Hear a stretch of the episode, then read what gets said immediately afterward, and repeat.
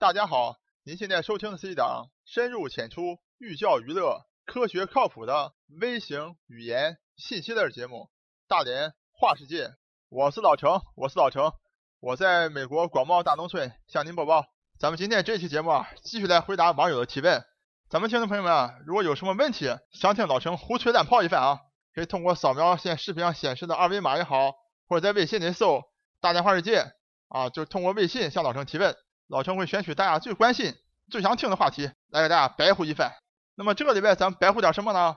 上个礼拜 NBA 总决赛尘埃落定，有几位网友呢就想听一听老程白呼一下 NBA 啊。正好了，老陈也是 NBA 的忠实粉丝，所以正好呢利用这期节目就来漫谈一下 NBA。那么在老陈看来呢，对于咱们中国人来讲，NBA 不仅仅是一个。组织的特别好的，是我们学习榜样的这么一个体育联盟，为我们呈现了非常多精彩的比赛。更重要的呢，就是说你通过看这个 NBA 啊，你就会看到整个美国社会的一个缩影。那么这是怎么样的一个缩影呢？好，下面就请大家一起跟我进入咱们大话世界第四十九期节目，通过 NBA 看美国。自从总决赛这个尘埃落定以后啊，作为总冠军得主金州勇士队啊，这个夺冠游行啊，party 也都开了。都非常高兴，各方面的这个赞美之声也都这个络绎不绝，所以呢，老陈就不凑热闹，再谈什么金州勇士了啊，在这里就祝贺一下勇士队所有的球迷们，你们的勇士队这个赛季表现的非常好，获得总冠军实至名归。那么今天呢，老陈主要来谈一谈落败一方克利夫兰骑士队，因为啊，从这个克利夫兰骑士队，从这个球队，从这个城市，再到他的主将。勒布朗·詹姆斯整个的一些故事啊，从很大程度上把美国一些老牌城市的一些现状，把美国的主流价值观显现的淋漓尽致。首先，老陈来漫谈一下啊老陈对 NBA 的总体印象。那么，老陈个人认为呢，这个 NBA 啊，才能够展现出美国的强大。为什么老陈这么说呢？因为老陈离开中国来到美国这个留学的时候啊，那个时候咱们天朝已经非常发达了啊。老陈在上海读大学，上海新建那些地铁，一二三四五六七八号线，然后这个各种各样的这个大楼、高楼大厦啊，外滩这种繁华。那么来到美国以后呢，就觉得这美国实在太破了啊！机场也没有咱们上海浦东机场好，那大道也很破，基本上你到了任何一个城市啊，只有市中心那么一小块地方能看到一些繁华的景象啊。只要你往这个偏远地方稍微一走，你就看到一些非常破败、非常古老的这个楼房。所以老陈刚到美国的时候，就有一种非常大的反差感啊，就和自己想象当中那个那么强大的美国，哎，这不成这个比例啊。至少在一些基础设施上，在一些楼房建筑上，在交通工具上，都觉得这个天朝这个远远胜过美国嘛。可以讲是 NBA 的赛场第一个让老陈慢慢了解到美国的强大的所在。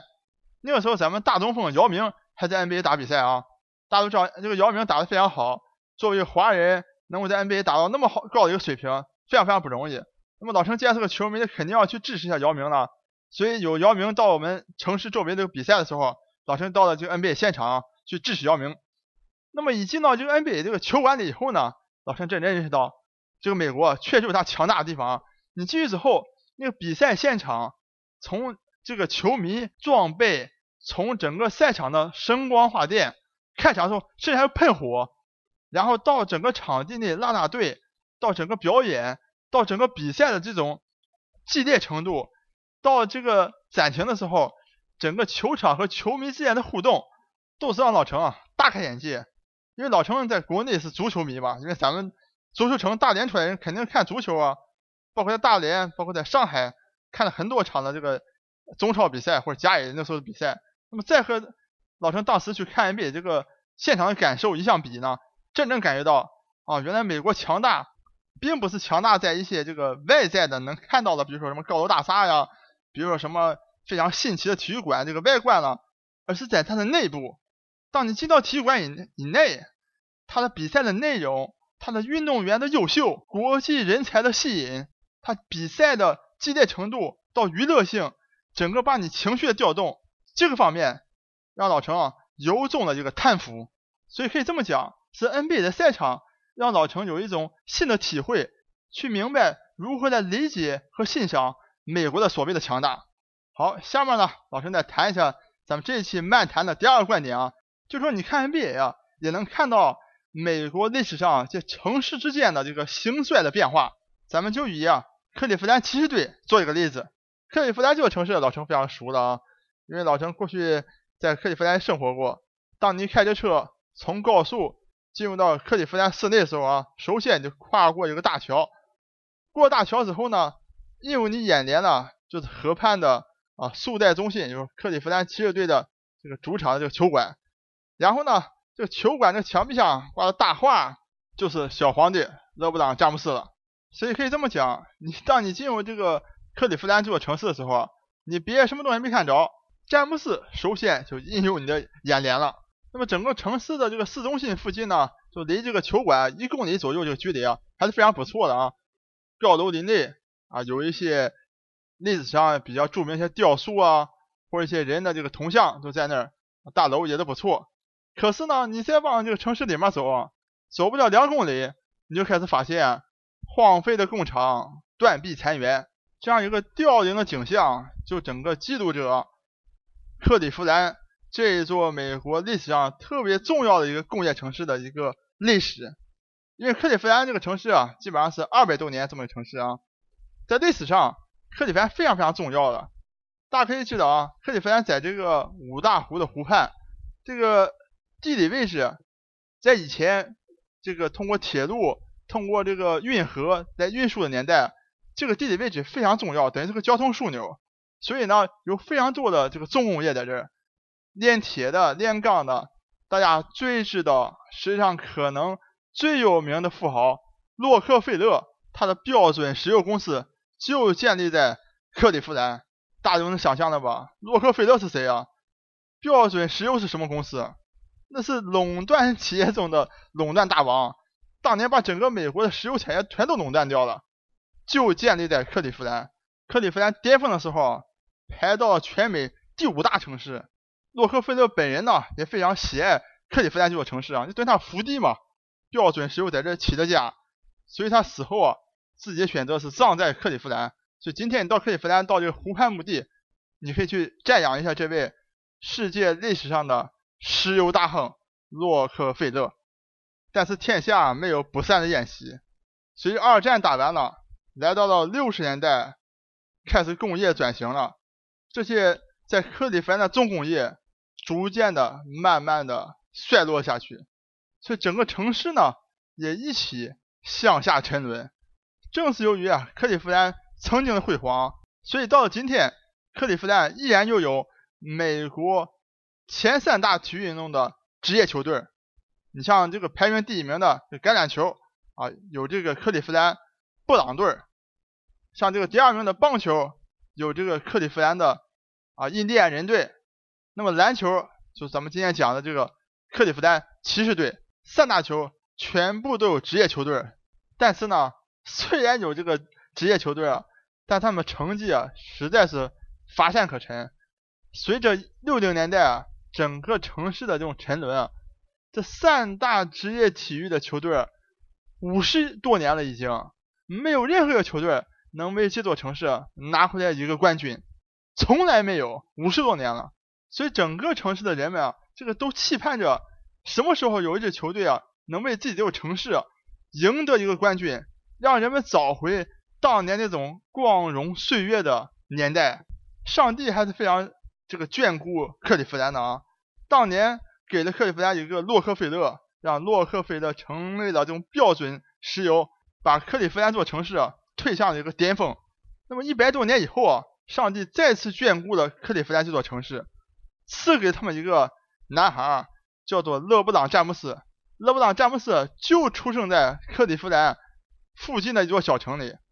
可以讲是土生土长的本地人。这个叫做勒布朗·詹姆斯的男孩，拥有着天赋异禀的身体和高于常人的篮球智商，所以他在高中阶段已经是全美几乎是篮球界家喻户晓的未来之星。而且在那个时候，人们就叫他叫做“小皇帝”，认为他是一个能够统治时代的真正的王者。大家都知道，在 NBA 作为一名新秀。并不是你自己想为哪支球队效力，你就能为哪支球队效力的。你需要通过选秀，看哪支球队，哎，有这个运气选中了你，你才能为哪支球队效力。所以上天非常的眷顾克利夫兰，不但给克利夫兰当地出现了这么一个不世出的篮球的奇才，而且呢，就在他在高中毕业要进入到 NBA 职业联赛的时候，哎，克利夫兰骑士队获得了选秀权的第一名，也就是说把勒布朗詹姆斯通过状元选到了自己球队当中。从那以后呢，勒布朗詹姆斯也不负众望啊，一一路以来啊，都几乎是凭一己之力啊。来推动的这克利夫兰骑士队一路向前，很快他们在2007年啊，就在勒布朗詹姆斯几乎是一个人的带领之下，闯进了 NBA 总决赛啊。但是当时遇到的这个马刺队，被4比0横扫就打败了。大家都知道啊，这个篮球这个运动啊，总归啊它是五个人运动，你不可能就靠一个人特别特别强就能够赢取无数总冠军。即使是当年的就迈克尔乔丹，篮球之神这么厉害。也需要有皮蓬啊，也需要有库克奇啊，也需要罗德曼啊，为他做自己的帮手。但是老程在前面跟大家讲过的，克利夫兰处在一个向下的阶段，它是一个变得越来越小的城市。虽然是曾经的第五大城市，可今天却已经变成了一个不是么有吸引力的城市。所以克利夫兰骑士呢，也变成等于是个小城市的球队。这种小城市球队呢，大家可以想象，你小城市。你球迷少，你这种全国的关注性就小，所以很难呢吸引到好的球星来帮助勒布朗詹姆斯。所以从零七年总决赛以后，零八年、零九年，克利夫兰骑士队就一路遇到了波士顿啊，大家都知道波士顿那时候组成了三巨头，又遇到了这个魔术队等等吧。反正打来打去呢，詹姆斯始终无法呢带领球队再重新回到总决赛，而且呢也无法。吸引到其他的好的球星能够加入自己的这个克利夫兰骑士队，来一起呢完成个总冠军。那么这个时候呢，詹姆斯等于是有一些心灰意冷啊，他做出了一个老陈至今认为是个非常错误的决定啊，他决定要到这个迈阿密去加盟迈阿密热火，和波什韦德组成一个三巨头，去赢取他自己认为的最高荣誉，就 NBA 总冠军。所以从这个事件呢，大家可以看出来啊。我老陈说，这个 NBA 折射出整个美国一个状态啊，大家可以看到，像詹姆斯自己这么有能力，被称作小皇帝，而且你是出生在克利夫兰大克利夫兰地区，你是在克利夫兰地区打球，你成长在这里，而且所有克利夫兰的人民把你大画像挂在城市当中，认为你是他们的皇帝。现在你你这个皇帝突然间说，哎，我不要我的臣民了，我跑去别的地方了，大家看到啊。就是说一个小城市的悲哀，就是说，既然像詹姆斯这么样一个有能力，而且都已经被证明这么厉厉害的人，也要决定我要离开我的家乡，我需要一个比较大的城市迈阿密，能够吸引其他的球星一起到那里去赢得一个总冠军。所以说，整个就把一个小城市的一种没落、一种人才的这种失去和人才的流失，彰显的淋漓尽致。所以呢，老陈第二个观点就是说，你通过看 NBA，你就能看到美国城市的一种变迁。今天老陈第三个漫谈的这个观点就是说，你通过看 NBA 啊，你也能看到美国的主流的价值观。刚才讲到了詹姆斯离开自己的这个家乡，反映出这些小城市的一些无奈、人才的流失。哎，四年以后，詹姆斯这个剩下的故事太多了，哎，又回来了。他这一回来。又把美国的这种主流价值观啊，都体现的淋漓尽致。老陈自从到美国来以后啊，发现老陈在国内时候很多对美国的印象都是错的。比如说刚才谈到的啊，哎，觉得美国城市建设怎么比中国还差呢？再比如说啊，都觉得咱们中国人这过马路啊要这个抢红灯。我老陈跟大家讲，在美国过马路红灯的时候一样有人过马路，只不过唯一不同就是说美国这个。法律非常清楚啊，如果你是闯红灯被车撞了，人车不负责任。所以说呢，这闯红灯的人啊都非常小心啊，看这个没有车的时候才是闯红灯。那么也同样呢，老陈到美国来之前啊，总是觉得啊，咱们天朝人啊是以家庭为这个中心的为基础的，所以说对这个家庭呢啊特别这个在意啊，特别这个重视。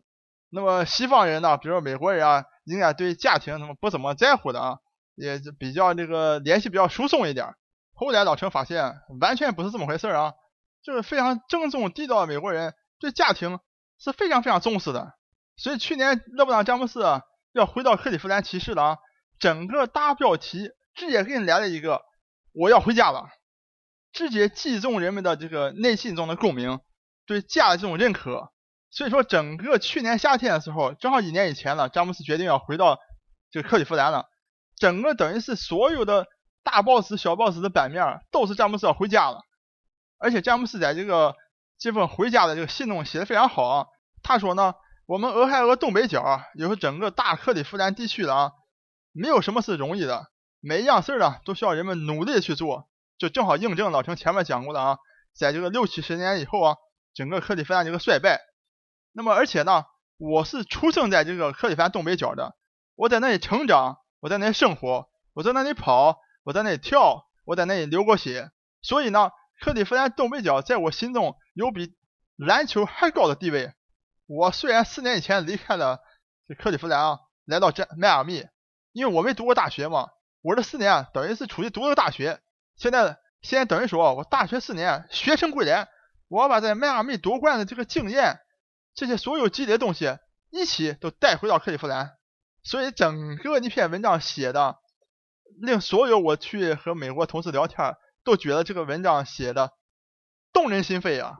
所以咱们国内朋友们啊，比如说有想申请到美国来留学也好，或者写什么文书什么啊，你去看看詹姆斯的回家那封信，你就知道以后应该怎么样来写自己的这种文书，来打动别人，引起别人的共鸣了。所以呢，今天老陈啊就乱七八糟的这么漫谈了一下啊，整个 NBA 和克利夫兰骑士队啊能够展开的一些故事啊。那么老陈呢在这里非常期待啊，明年勒布朗詹姆斯的明星队友们都能够保持健康，那么詹姆斯能够获得援助，能够率领克利夫兰骑士队拿到一个总冠军，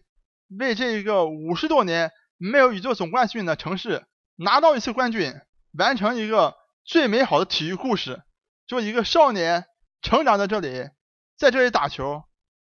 曾经迷失过自己，离开自己的家乡，背叛自己的球队，但是最后迷途知返，能够率领自己的球队获得一个总冠军。我相信这将是体育界最美的故事。我是老程，我是老程，我在美国广袤大农村向您播报。本节目一切观点均属个人观点。一切材料均来自网络，本节目不对你的生活方式构成任何指导。参与话题的讨论，请关注我们的微信公众账号“大连花世界”，或者在新浪微博大连花世界，我们等你来吐槽。